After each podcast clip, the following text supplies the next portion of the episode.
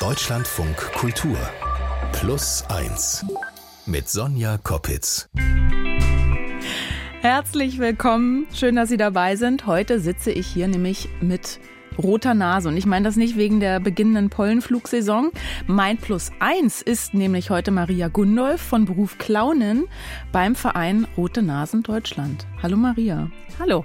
Sagt man eigentlich Clownin? Das habe ich mich nee. vorhin. Sagt man gar nicht. Ich habe schon mir, falsch. Du, du, hast es nicht gesehen, aber ich habe so innerlich gelitten bei Clownen. Nein, es gibt, also das ist jetzt nicht schlimm, aber es gibt eigentlich, der Clown ist eigentlich sozusagen geschlechtlos. Also mhm, der ist mhm das ein bisschen, Clown. nee, auch nicht. Es gibt schon, es ist einfach der Clown. Mhm. Und da ist es wirklich, da bin ich, ist, ansonsten bin ich, finde ich das gut, wenn man gendert und wenn man das korrekt sozusagen sagt. Aber beim Clown ist es, äh, da kann ich das gut aushalten. Siehst du aber schon, äh, schon mal gleich ins erste Fettnäpfchen. Das ist schön. Wir kennen uns ja auch gar nicht gut. Wir haben uns eigentlich nur kennengelernt über eine Freundin von mir, die bei euch im Verein arbeitet und die gesagt hat, du, mach das doch mal, lad doch mal einen Clown ein. Und ich dachte so, ja, Clown. Ich hatte da eine ganz falsche Vorstellung, muss ich wirklich sagen, von eurer Arbeit. Kannst du dir das vorstellen, dass Leute da auf dem, auf dem falschen Dampfer sind? Absolut. Das begegnet uns sehr oft, dass Leute einfach vor allem in Deutschland, glaube ich, ist es so. Also, das, wenn ich mit Kollegen aus Frankreich oder Spanien oder mhm. Italien spreche, das ist ganz anders, weil da ist in diesen romanischen Ländern ist der Clown sozusagen der König der Schauspieler. Das ist so die, die, die, die, die Königsdisziplin ja. sozusagen, Clown zu sein. Und in Deutschland ist es, es wird langsam besser, aber es ist immer noch so ein bisschen der Karnevalsclown, der mhm. Zirkusclown. Der Klassenclown. Der Klassenclown. Also das ist alles so ein bisschen so, ach, so ein bisschen auch niedlich, aber nicht so ganz ernst zu nehmen. So. Aber, und da werden Sie sich wundern, vom Clown als Kunstfigur als solches, da können wir zwischenmenschlich ganz, ganz, ganz viel lernen. Ihr geht ja an äh, Krankenhäuser, in Pflegeeinrichtungen oder zu Geflüchteten, ihr geht in Hospize. Und bevor wir uns kennengelernt haben, habe ich ja eben schon mal angedeutet, hatte ich eine ganz falsche Vorstellung. Also ich dachte, jeder, jede, der die Lust hat, kann irgendwie sich eine rote Nase aufpappen, die kleinste Maske der Welt und ist dann irgendwie dabei. Aber alle roten Nasenclowns sind ja ausgebildete Künstler und Künstlerinnen. Jetzt könnte man meinen, Clown im Krankenhaus schwierig, hilft doch nicht gegen Krebs. Ja, nee, das wäre schön. Wenn es wirklich, also es ist nicht so, dass wir ins Krankenhaus gehen und danach sind alle geheilt. Mhm. Das wäre schön. Aber das wäre auch irgendwie auch ein bisschen komisch. Also das ist es nicht. Aber was wir schon bewirken, wenn wir als Clowns ins Krankenhaus gehen, ist, dass wir die ähm, Patienten, groß und klein, dabei unterstützen, gesund zu werden. Mhm. Weil das weiß man ja inzwischen, dass Lachen gesund ist. Also da gibt's ja Studien darüber, was die physiologischen Wirkungen angeht. Also der Kreislauf wird ange, angeregt, es kommt mehr Sauerstoff ins Blut, es ist eine Anstrengung mhm. und so. Also das weiß man ja. Und jetzt werden aber vor allem auch ganz viele gesunde Stoffe ausgeschüttet. Diese ganzen Hormone, die uns einfach, die das Wohlbefinden steigern mhm. und die nachweislich das Gesundwerden unterstützen. Gut, da könnte man jetzt, ich, du merkst, ich versuche dich ein bisschen ja, ja, äh, zu pieken, weil mm, ich frage mich so, na gut, da könntest du auch ins Krankenhaus gehen und, und Witze erzählen, weil ich äh, komme noch nicht so ganz mit dieser Figur Clown klar, weil viele haben ja so ein ambivalentes Verhältnis zum Clown. Manche finden es irgendwie gruselig. Mhm. Ich glaube, da hat Stephen King Gibt's, irgendwie einiges ja, beigetragen. Vielen Dank Dann auch. Viele genau. finden es irgendwie so, ja, wäre jetzt nicht lustig. Manche finden es peinlich peinlich oder so. Du bist ja ausgebildete Schauspielerin, du kommst ursprünglich aus Österreich, hast auch Geschauspieler oder Schauspielerst auch. Warum diese Figur Clown? Wie bist du dazu gekommen?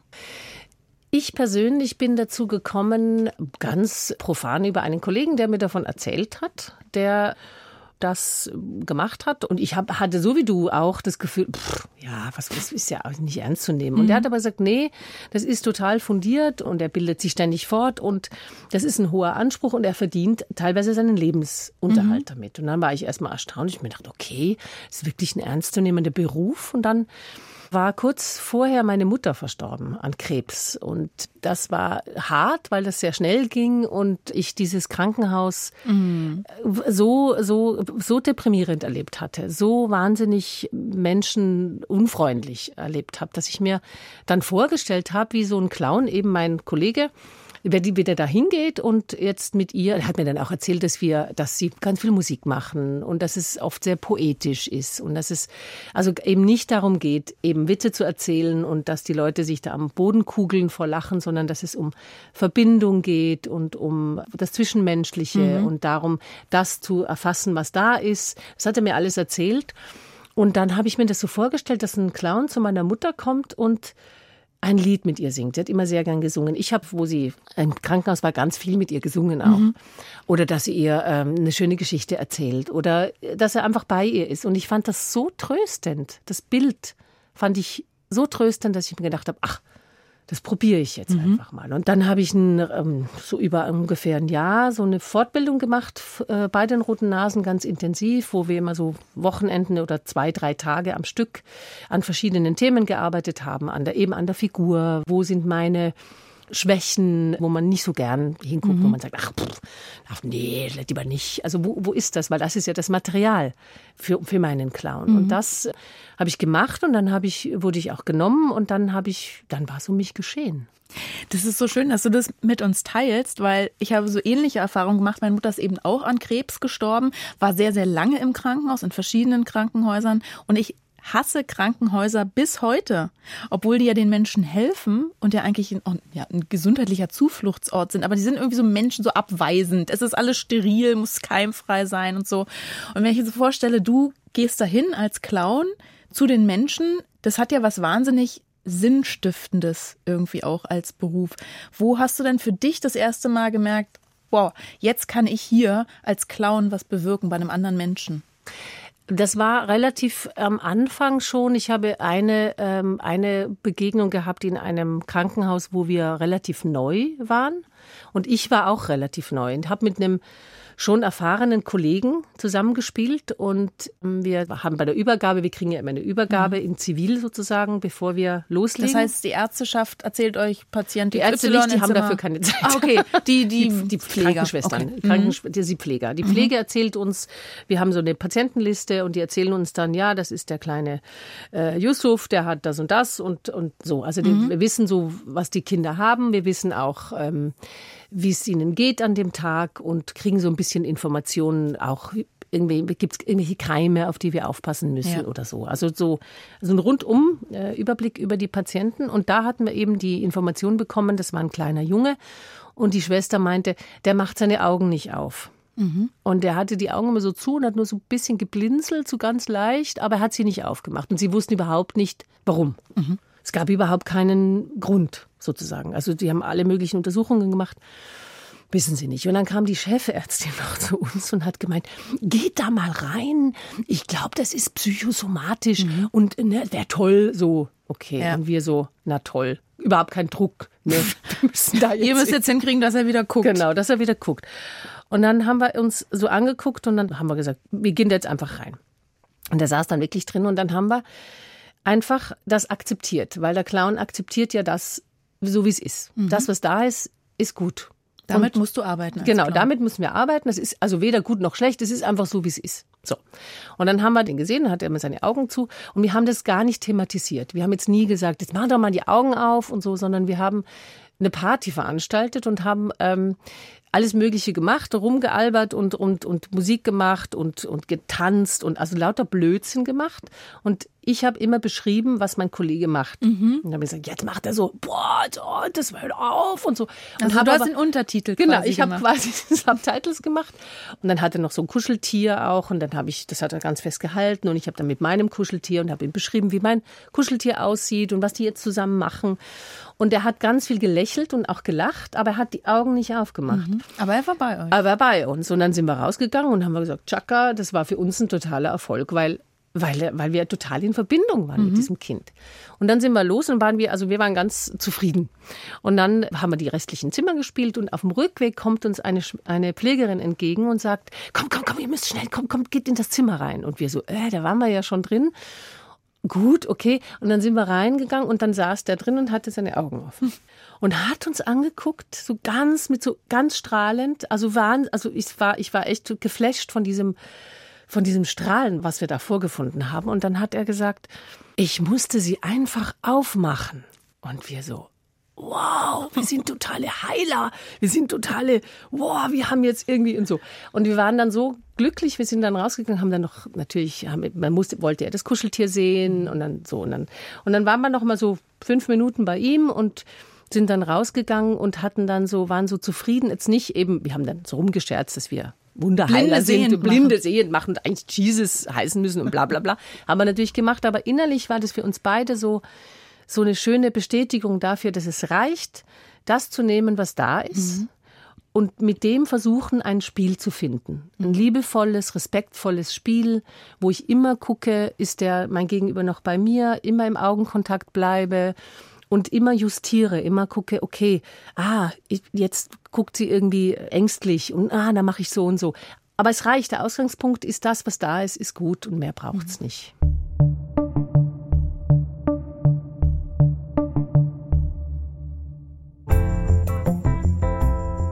Clown, da ist ganz viel Psychologie drin, habe ich eben schon äh, ein bisschen rausgehört. Das äh, liebe ich ja, muss ich sagen. Wir sollen über sie lachen, über die Clowns. Aber was, wenn das gerade gar nicht, wenn ich das nicht komisch finde? Oder lachen, wenn was Peinliches passiert? Das ist doch dann aber vielleicht gemein. Dann ist da der berühmte traurige Clown. Dann gibt's den Pausenclown, haben wir auch schon erwähnt, ziemlich negativ konnotiert. Und es gibt Maria Gundolf heute hier bei Plus Eins. Deine Clownsfigur heißt ja Brigitte mit SCH in der Mitte. Was macht Brigitte aus? Brigitte macht aus, dass sie ähm, wahnsinnig frech ist. Die ist sehr frech. Also fast respektlos manchmal. Mhm.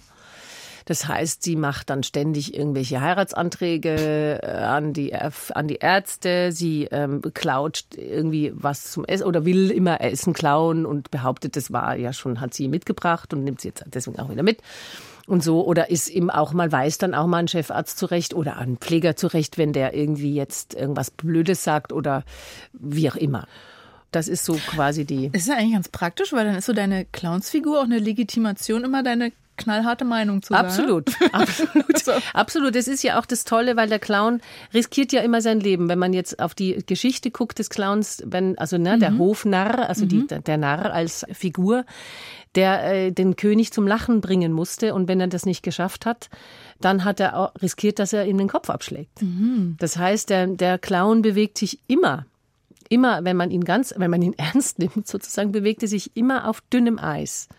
Und es ist eben die Kunst, ist sozusagen zu gucken, wie weit ist mein Publikum noch bei mir?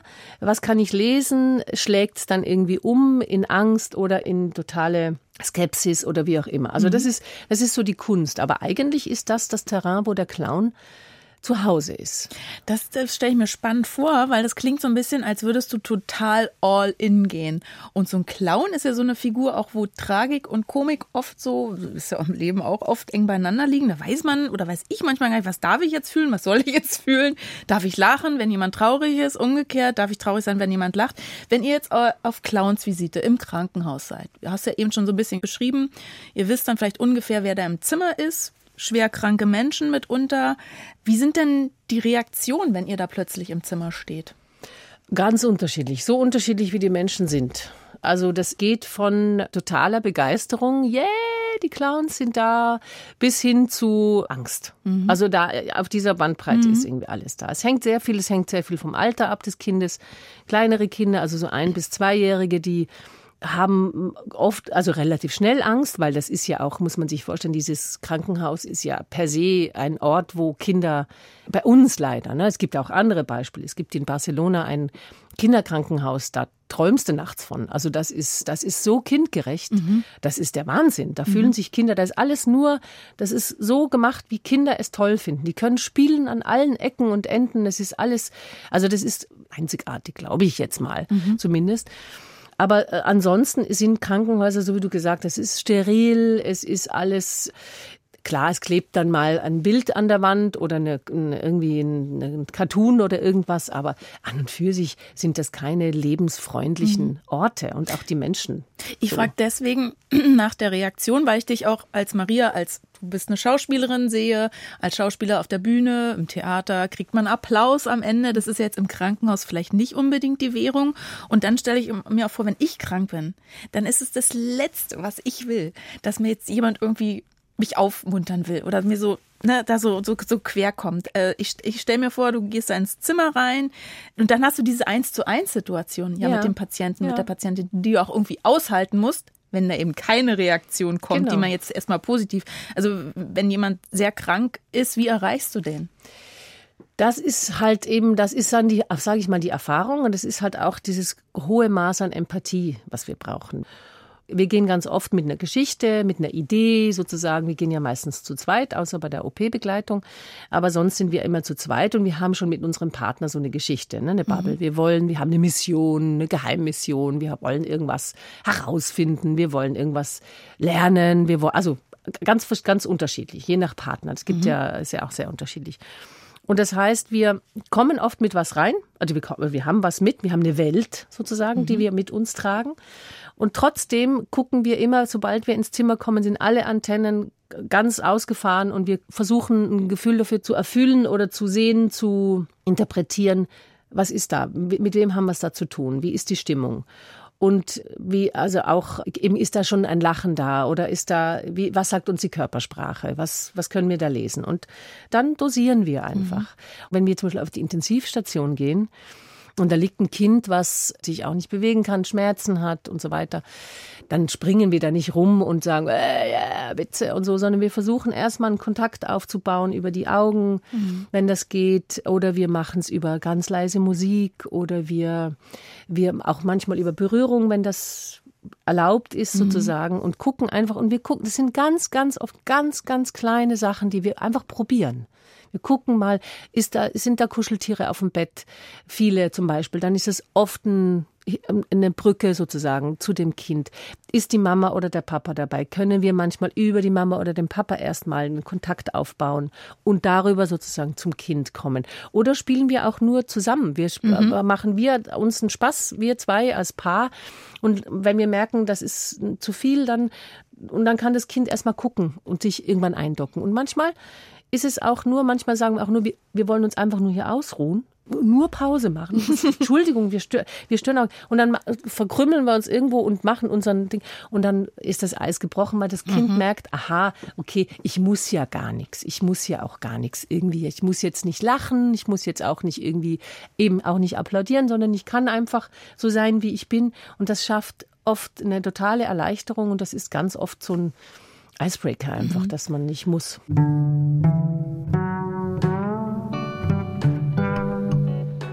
Wir haben schon ganz viel über deine Arbeit gehört. Was ist denn eigentlich das Ziel deiner Arbeit? Also wann bist du so richtig zufrieden und sagst, das war heute aber ein guter Arbeitstag?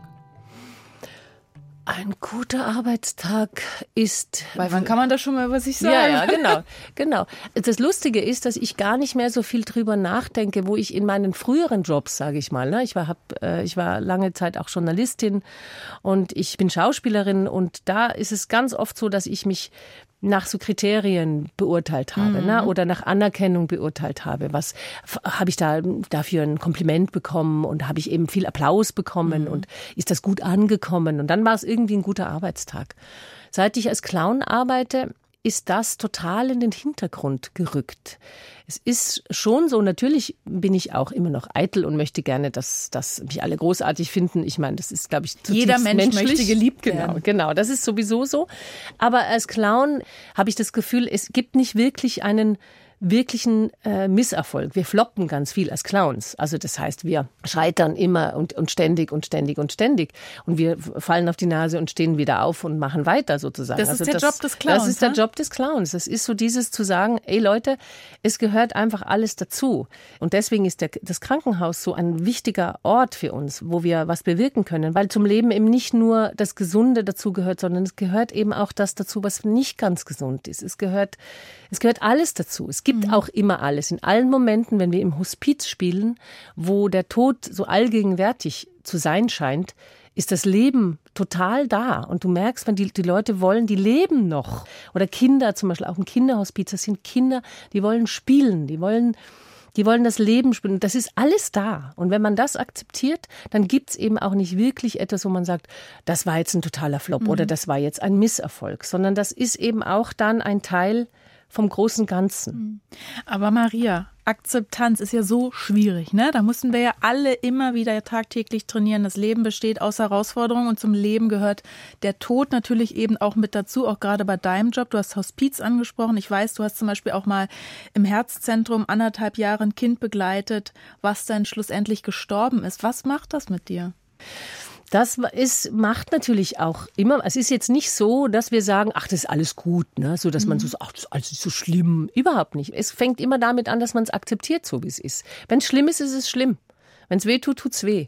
Zum Beispiel dieses Kind, dieses, was du angesprochen hast, das ich begleitet habe über anderthalb Jahre, wo wir einen Weg hatten von klassisch am Anfang totale Angst vor uns, immer irgendwie sich versteckt, und es hat wirklich gedauert, bis wir dann eine Verbindung mit dem Kind hatten, aber die hatten wir dann und das war extrem innig. Das mhm. war dann wirklich, und die ist mir, mir einfach auch sehr ans Herz gewachsen, weil ich hatte einfach einen guten Draht zu der.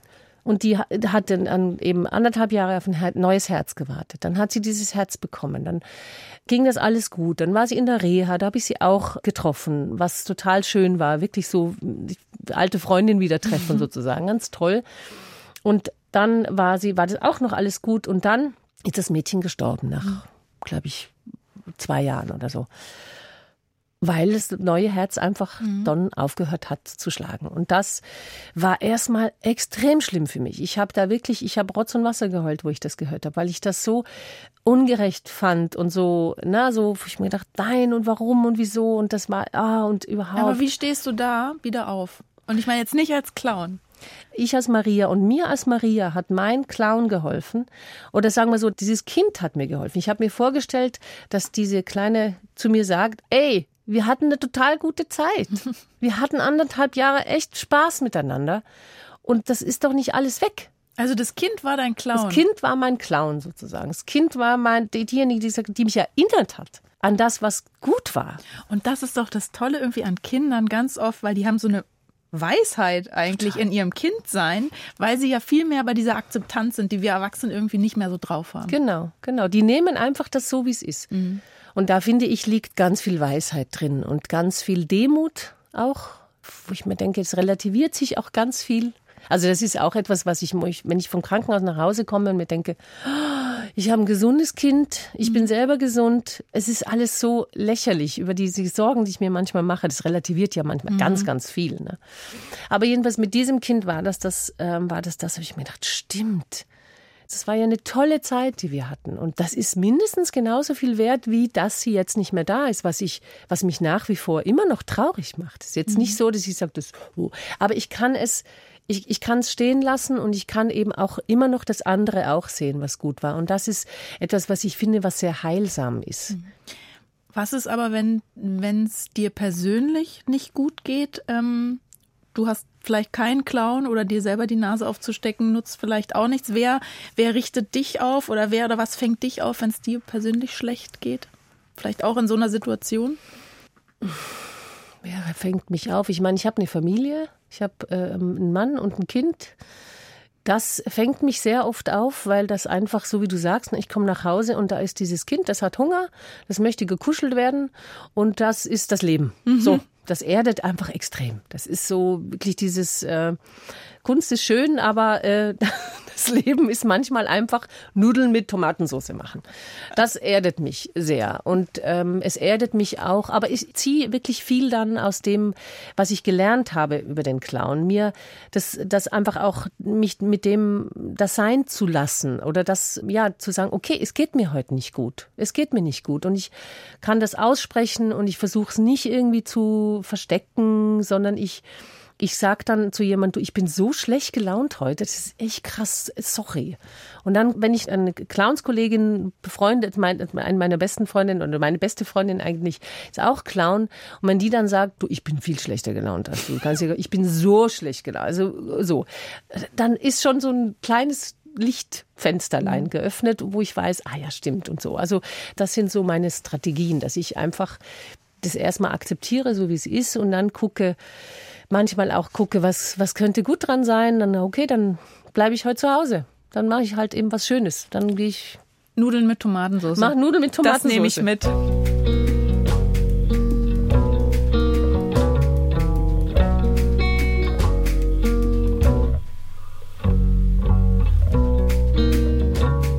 Auf die Plätze, fertig, los. Wir haben eine kleine neue Miniserie für Sie vorbereitet. Wir reden mit Leuten, die einen Neustart gewagt haben oder Neustarten mussten aus bestimmten Gründen. Maria, du hast ja als Schauspielerin quasi auch schon einen Neustart hingelegt als Clown. Davor warst du, dazwischen warst du noch Journalistin. Mhm. Wenn du jetzt in irgendeinem Bereich deines Lebens nochmal neu durchstarten solltest, dürftest, müsstest, könntest, wo wäre das? Was wäre das? Weiß ich gar nicht. Das, das, ist ja oft so beim Neustart, dass der irgendwie passieren muss, weil auf, aus Grund von ja. irgendeinem äußeren Umstand. Ja. Ne? Ach, ich weiß es gar nicht. Ich bin eigentlich ganz zufrieden, so wie es ist. Aber ich glaube, ich brauche dann, wenn ich alt bin, richtig alt dann, brauche ich jetzt keine, ich glaube, ich brauche dann keine Großstadt mehr. Ich brauche nicht mehr so viele Menschen, um mich zurückzugehen, da wo ich herkomme. Nach Tirol, das kann ich mir schon sehr mhm. gut vorstellen, weil ich die Natur sehr liebe und weil ich da einfach, das ist ja auch sehr verwurzelt in mir. Manchmal braucht es ja eben für so einen Neustart, habe ich schon erwähnt, irgendeinen Auslöser. Manchmal, meistens kommt der von außen. Manchmal sind es nicht so schöne Auslöser oder drastische Dinge, die passieren. Und dann kommt ein beruflicher Neuanfang, wie eben in unserer ersten Folge zum Thema Neustart. Neuanfang. Ich bin vor sechs Jahren aus einer großen deutschen Stadt in die finnische Wildnis gezogen und ich wohne hier in einem Holzhaus mit Strom, aber ohne fließend Wasser, was nichts macht, weil ich dafür eine Sauna habe, mit Holz geheizt und einen großen Garten außenrum, wo ich halt mein eigenes Gemüse anbaue und, und dem ich mich ernähren kann. In mein Leben hier in Finnland hat mir eigentlich ein sehr großes Maß an Freiheit und auch eine gewisse Unabhängigkeit gebracht, wenn es einfach darum geht, schon allein die Grundbedürfnisse, die der Mensch eben hat, zu decken. Ich kriege viel von meiner Nahrung einfach aus meinem eigenen Garten im Tausch mit Nachbarn, wenn die jagen oder fischen. Ich sammle Beeren und Pilze und so weiter im Wald und hack mein Holz selber fürs Heizen und krieg mein Wasser aus dem eigenen Brunnen. Kann mir deswegen dann natürlich auch erlauben, dass ich einen Beruf ausübe, der mir selber einfach viel Freude bereitet und wo ich nicht darauf achten muss, dass ich jetzt eine bestimmte Summe an Geld im Monat verdiene und arbeite in einer Schule für Menschen mit Behinderung und das macht mir einfach irrsinnig Freude.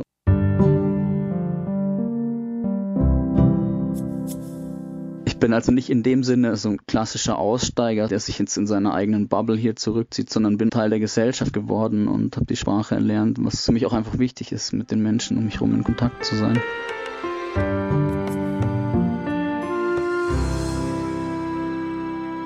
Maria, letzte Frage. Kommt wie immer zum Schluss. Eine habe ich noch an dich. So eine Art Fazit zum Thema Clown sein im echten Leben. Also das Clown sein im echten Leben ohne Kostüm interessiert mich. Also wie heitere ich jemanden auf, der vielleicht gar nicht will? Oder auch anders gefragt, wie erreiche ich jemanden, der zwischenmenschlich abblockt, wo ich erstmal merke, ah, ich komme da nicht so ran.